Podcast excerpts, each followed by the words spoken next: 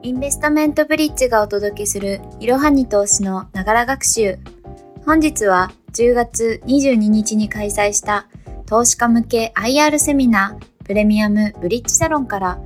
株式会社インベストメントブリッジ代表取締役社長広島さんのワンポイントコメントフードテックの音声を配信いたします。広島社長のお話から投資のヒントを見つけましょう。はい、えー、皆様、インベストメントブリッジの広島でございます。えー、本日はですね、えー、ライブと、まあ、この会場に、えー、ご視聴いただいて、えー、まあ、いわゆる、方式を変えながらですね、やってきているんですけども、本当皆様方のおかげです。えー、私ども、ちょうどですね、2000年に起用して、前もお話ししましたけども、今回のこのプレミアムブリッジサロンの最中にですね、えー、このブリッジサロンという個人向けの説明会というのが600回をですね、えー、迎えることをできました。これも本当にですね、皆様方の熱心なあ個人投資家の方々のおかげ、えー、だと思っております。えー、インベストメントブリッジを代表してですね、えー、感謝を申し上げます、えー。ありがとうございます。で、今後ともですね、えー、ぜひ、えー、よろしくお願いしたいと思いますのと、もう一つは、いろんな形のですね、えー、ブリッジサロンを今後は展開をですね、えー、していきたいと思っておりますので、まあ、アンケートにもですね、えー、いろいろとですね、えー、そういったご意見、えー、ご希望なんかがあればですね、えー、書いていただければなというふうに思っておりますので、えー、より、えー、お願いをいたします。弊社もどんどん進化をしてまいります。で、じゃあ、あの、ワンポイントコメントの方に、移ります。えー、私はですね、どちらかというとテックが非常に好きなんですね。ということで、えー、今日はですね、フードテックというですね、今後非常に大きくなる市場の話題ですね。これを少しですね、簡単に話をしたいというふうに思っております。で、これいわゆるクロステックなんですよね。まあ、造語なんですけども、いわゆるフードとテクノロジーを掛け合わせる。まあ、ここにも書いてありますけども、最先端の技術を活用して、食の問題の解決や、えー、食の可能性ですね。この可能性を広げていくという形。そのためにですね、えテクノロジーをどんどん使っていくという形になっています。えこれはですね、大きくこれから注目される分野ですし、マーケットもものすごく大きくなっていくというふうに思っております。まあ、簡単なものはここに書いてますね。代替食品の開発とか調理技術、まあこれロボットですね。から、えー、生産、これ水耕栽培。からあとは流通配送。これは当然ですけども、こちら非常に重要です。あとは外食、中食、それから健康食品。え、こちらの方もですね、え、作っていくという形。これもですね、ちょっと後ほどいろいろとこの分野に関しては、え、触れていこうというふうに思っております。で、え、なぜ今、フードテックなのかという形なんですけども、やっぱり今現状はですね、非常に人口の大爆発。まあ、これ2015年からの統計なんですけどね、2015年から2030年にわたってですね、まあ、世界の人口というのは約11億7000万人ぐらい増えて、まあ、100億人に迫るという勢いですね。えそれプラスですね、えー、人口が増えるだけではなくて、えー、寿命も伸びているという形なんで、食というのは非常に重要な、え分野になってき、ます。で、まあ、ある意味で、え、言いますと、まあ、食の取り合いですよね。いう形になっているというのが現状になります。で、ここにもあります。えー、世界の食の、え、飲食料のですね、市場というのは、まあ、2015年から30年で、約1.5倍、特にアジアが非常に伸びてくるというところですね。まあ、中国中心なんですけども、そちらの分野が非常に伸びてきて、まあ、これも、いろんな形のですね、ものを食べるという形なんで、この分野も非常にですね、食の奪い合いが始まってくるという形です。それを解決するのが、このフードテックというものになります。それと食の思考ですよね。これも今、経済成長によって、まあ、より美味しいものを食べたいという形になってきますので、えそういうものもですね、え技術で、え開発をしていくというところにもなります。それとあとは世界の40%がですね、まあ、ハラルも含めてるんですけども、アレルギーもそうですけども、食に何らかのルールをですね、持っているもの、それも解決をしていかないといけないという形になりますんで、えー、フードテックというところは、えー、今後は注目をされていく。で、一番なのは、この SDGs に関係してくるというところですよね。まあ、先進国であれば、フードロスの問題。からあとは、えー、途上国ですと、食料不足、まあ、飢餓をなくすというところにも関わってきますので、えー、そういうものもですね、フードテックを使って解決をしていくという形です。で、あの、皆さんですね、まあ、今、まあ、SDGs 話をしましたけども、えー、地球の温暖化というのが非常に問題になっておりますよね。この温暖化の問題というのは、まあ、原因としてですね、ここにもあります。牛ですよね。これが今非常に注目をされてるんですよ。まあ、二酸化炭素の約25倍の温暖化を早めるメタンガスが牛のおならとかですね、ゲップから生まれてるんですよ。まあ、人為的に排出されている温暖化ガスのですね、約15%が畜産業から出てるというふうに言われています。えそこを解決するというのもですね、やっぱりフードテックの一つの課題なのかなというふうに思っております。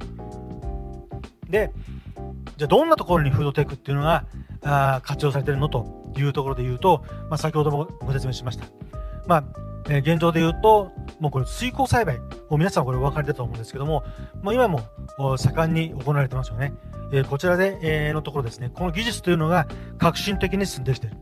まあ、これによってですね、まあ、いろんなところでですね、野菜が作れてくるという形になってきて、それによってですね、効率的に食材を生産するということが可能になります。からあと、フードロスを解消する。これ大きいですよね。フードロスを解消するためにもですね、このフードテックというのはですね、非常にこれは今後大きく伸びていくところになってきます。このいわゆるフードロスというところですと、まあ、レストランがですね、えー、いわゆるフードデリバリーをやる、まあ、いわゆる需要があってそこに対して、え、物を届けるというところによってこのフードロスというの解消になってくるんですけども、まあ、それだけじゃないんですね。ここにあります。長期保存を可能にするコンポスト園の開発。これが今非常に進んでいきます。えー、そこの企業なんかもですね、ちょっと後ほどご紹介をします。で、あとは、先ほど言った食のルールに対応するもの、宗教上の問題とかアレルギーの問題で、えー、食べられないもの、からあとはビーガンとかですね、いうところがある。で、それをですね、えー、3D プリンターを使ってですね、まあ、あくまでも本物と同様にですね、えー、いわゆる代替肉、これを作っていくというですね、技術も今できてきています。から、最も重要なところ、食の安心安全ですよね。えこれにも欠かせません。えこれをどういうふうに、えしていくかというところにもテクノロジーが、え介在をしてくるという形になってえきます。で、えこの市場ってじゃあどんなぐらいなの？というところなんですけども、これちょっとあくまでも農水省のデータです。まあ、これも2015年から2002、え、こちらの方です。30年ですよね。えー、こちらの中にはですね、これはあくまでも農水省のデータなんで、ここにもありますけども、外食や中食や流通とか配送、これはちょっと抜いています。というところで、24兆円が2030年には279.2兆円の規模まで伸びてくるマーケットになります。で、アメリカのですね、2000これ書いてありますけども、2017年に開かれたサミット、スマートキッチンサミットというのがあるんですけども、まあ、その時にはですね、フードテックの市場というのは2025年にはこれが全部入ってきますけども約700兆円に迫るというふうに言われています。まあ、現実から言うとですね、えー、2025年にはですねもっと大きなマーケットにおそらくなってんだろうというふうに私は考えて、います。で実例です。これ海外の実例になります。でこれあります。これアメリカの会社なんですけどもビヨンドミートという会社があります。これはえー、いわゆる MRI とかですね、いうものを使ってですね、牛肉のですね、分子の、いわゆる構造をですね、MRI にかけてですね、分析をして、えー、ここにもあります。植物由来の製品を使ってですね、えー、代替肉ですよね。これを作っていくというものです。でこの企業というのが非常に今、アメリカでは注目をされています。で、もう一つはですね、イスラエルの企業。これイスラエルというのはですね、いわゆるテクノロジーに非常にですね、進んでいる企業国なんですけども、こちらの方もですね、植物由来の製品をですね、3D プリンターを使って、まあ、3D プリンターを使うといろんなものができるんですけども、もうこれ食の分野まで入ってきてるんですね。肉の繊維質、こちらの方もですね、まあ、エンドウ豆とかビーツとかココナッツを利用してですね、えー、あくまでも肉と同じような繊維質、これをですね、えー、作っていくという形、こうすることによって、えー、まあ、先ほども言いましたね、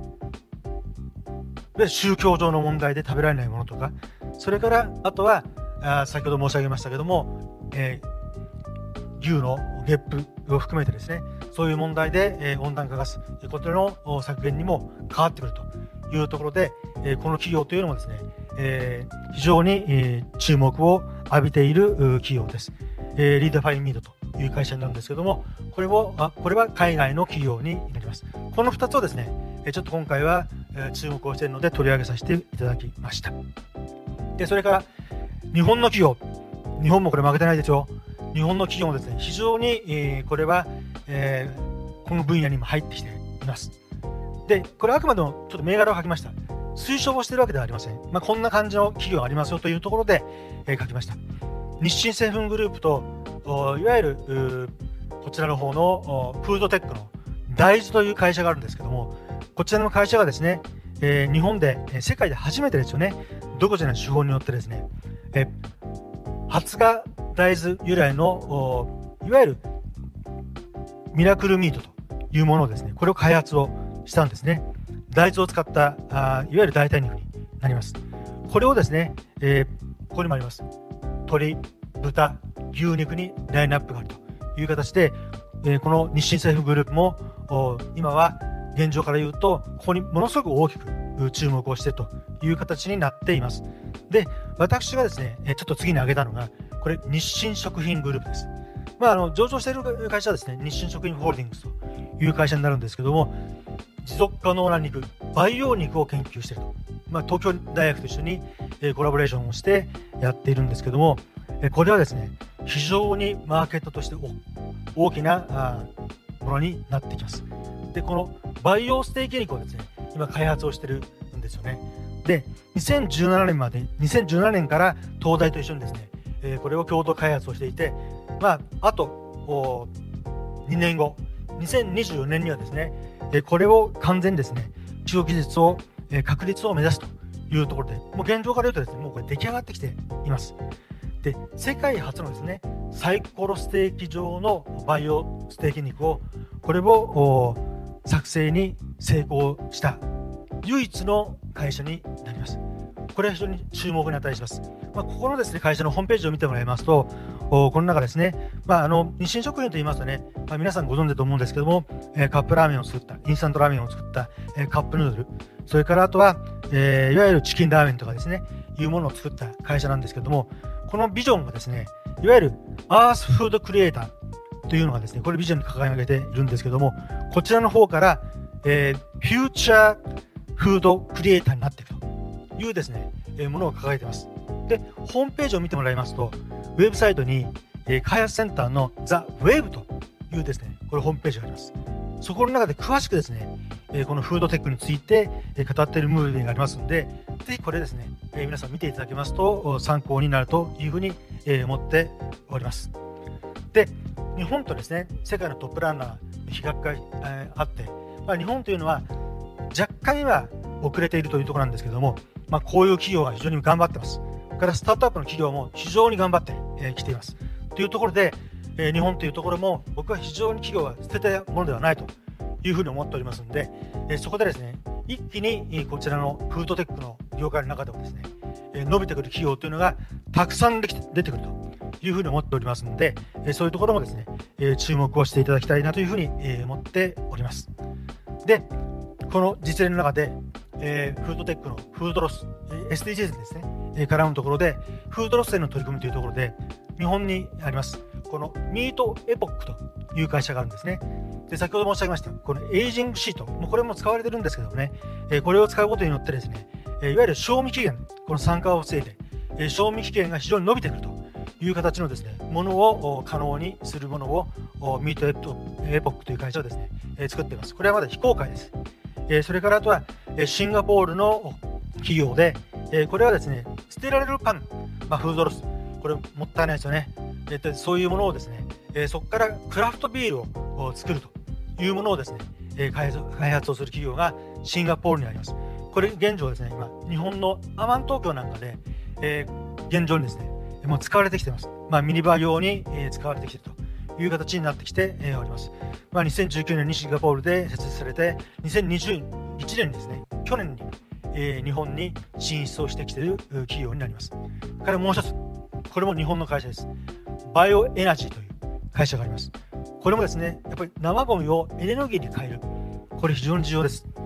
代替エネルギーですよね。えこれに変えていくと。いうものです。でこれが非常に環境問題を非常に意識しているというところです。で、なかなか難しいところがですね、えー、この、いわゆる食品のですね、廃棄物、これをエネルギーエネルギーに変えると時にですね、えー、これは非常にですね、まあ、これもありますけども、プラスチックなんかが混入してるとなかなかできないですよね。えそれを粉砕機なんかを使ってですね、えこれを除去していくという技術を確立をしている会社になります。そこから、えーいろんなものを除去して、メタン、えこれを発酵によってですね、メタンガスえ、それからあそれを活用して電気、熱、都市ガスに作使っていくという形の技術をですね、え開発をしている会社になります。こういう会社も日本には出てきているので、これからですね、スタートアップの企業を含めて、とても大きな形の革新的なですね、企業が日本でも生まれてくるというふうに思っております。で、まとめになります。で、フードテックというのは、先ほど言いました、食問題の解決に非常に重要ですよ。食品の可能性を非常にこれを広げていくんですよというところです。それと、あとは開発、生産、流通、調理、廃棄などにも幅広く使える技術を今後ですね、大きくですね、これを開発していくというところにフードテックというのは、え可能性がありますというところです。それから成長性というところで言うと、先ほど言いましたけれども、スマートキッチンというところでも言われました。まあ、2025年には世界で700兆円規模になる市場なので、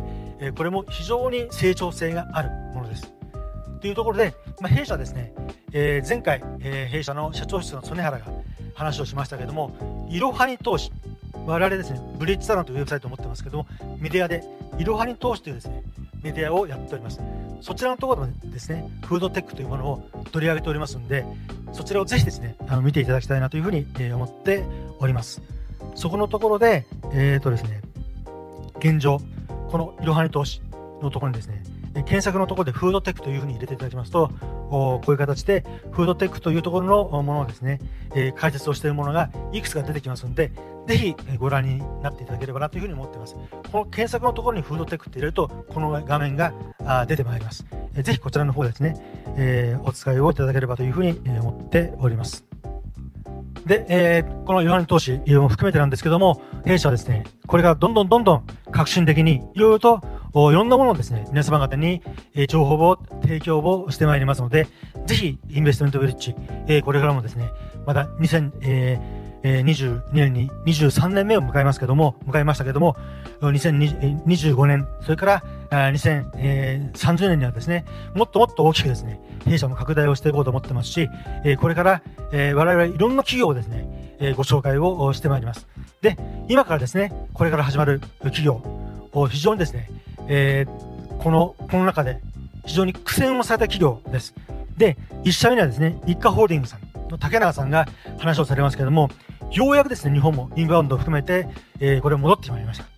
食というところはですね、日本の代表するですね、ものです。で外食産業、それから、えー、そういうものに携わっている業界はですね、非常に苦労しましたけども、そういうところはこれからです。で、我々概念で応援投資という考え方に基づいて、えー、会社を経営しています。ぜひ皆さんですね、えー、応援投資という考え方を基づいてですね、えー、皆様方、企業をですね、ぜひ長い目で応援をしていただきたいというふうに、えー、思っております。えー、今日はですね、私、えー、最初にこのワンポイントでお話をさせていただきましたけれども、えー、これから、えー、本家、本元のですね、えー、メインの企業の説明の方に、えー、移っていきたいと思いますので、え今後ともよろしくお願いします。今日本当にですね、お集まりいただきまして、ありがとうございます。もう皆様があってのインベストメントブリッジになりますので、え今後とも一つよろしくお願い申し上げます。どうも今日はありがとうございました。いかがだったでしょうか？このように投資初心者の方にも役立つプレミアムブリッジサロンはライブ配信を行っていきます。説明欄記載の URL をご覧ください。本日も最後までご視聴いただきありがとうございました。ぜひこの番組への登録と評価をお願いいたします。ポッドキャストのほか、公式 LINE アカウント、Twitter、Instagram、Facebook と各種 SNS においても投稿しているので、そちらのフォローもよろしくお願いします。ローマ字で、アットマーク、いろはに投資です。また、株式会社インベストメントブリッジは、個人投資家向けの IR 企業情報サイト、ブリッジサロンも運営しています。こちらも説明欄記載の URL よりぜひご覧ください。